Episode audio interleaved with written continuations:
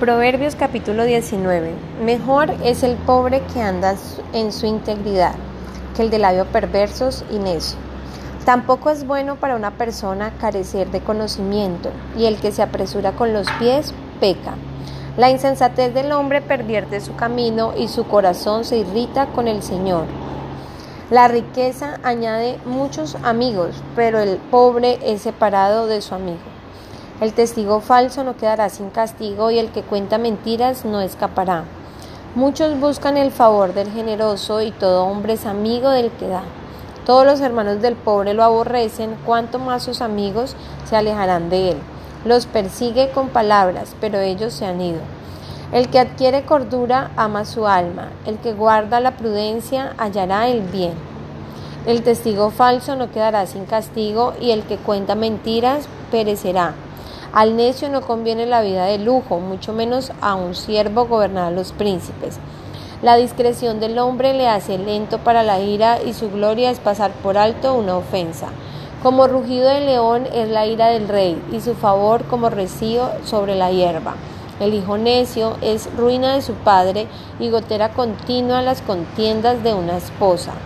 Casa y riqueza son herencia de los padres, pero la mujer prudente viene del Señor. La pereza hace caer en profundo sueño y el alma ociosa sufrirá hambre. El que guarda el mandamiento guarda su alma, mas el que menosprecia sus caminos morirá. El que se apiada del pobre presta al Señor, y él lo recompensará por su buena obra. Corrige a tu hijo mientras hay esperanza, pero no desee tu alma acusarle la muerte, causarle la muerte.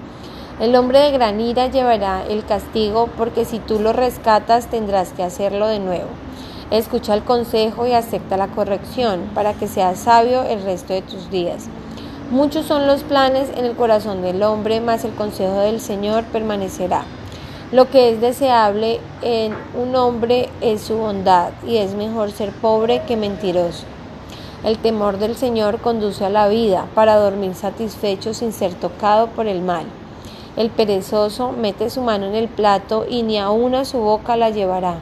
Golpea al escarnecedor y el ingenuo se volverá astuto, pero de repente al inteligente, inteligente ganará conocimiento.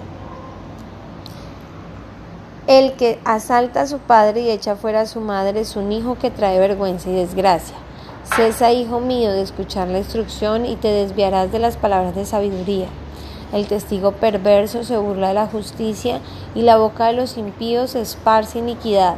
Los juicios están preparados para los escarnecedores y los azotes para las espaldas del necio.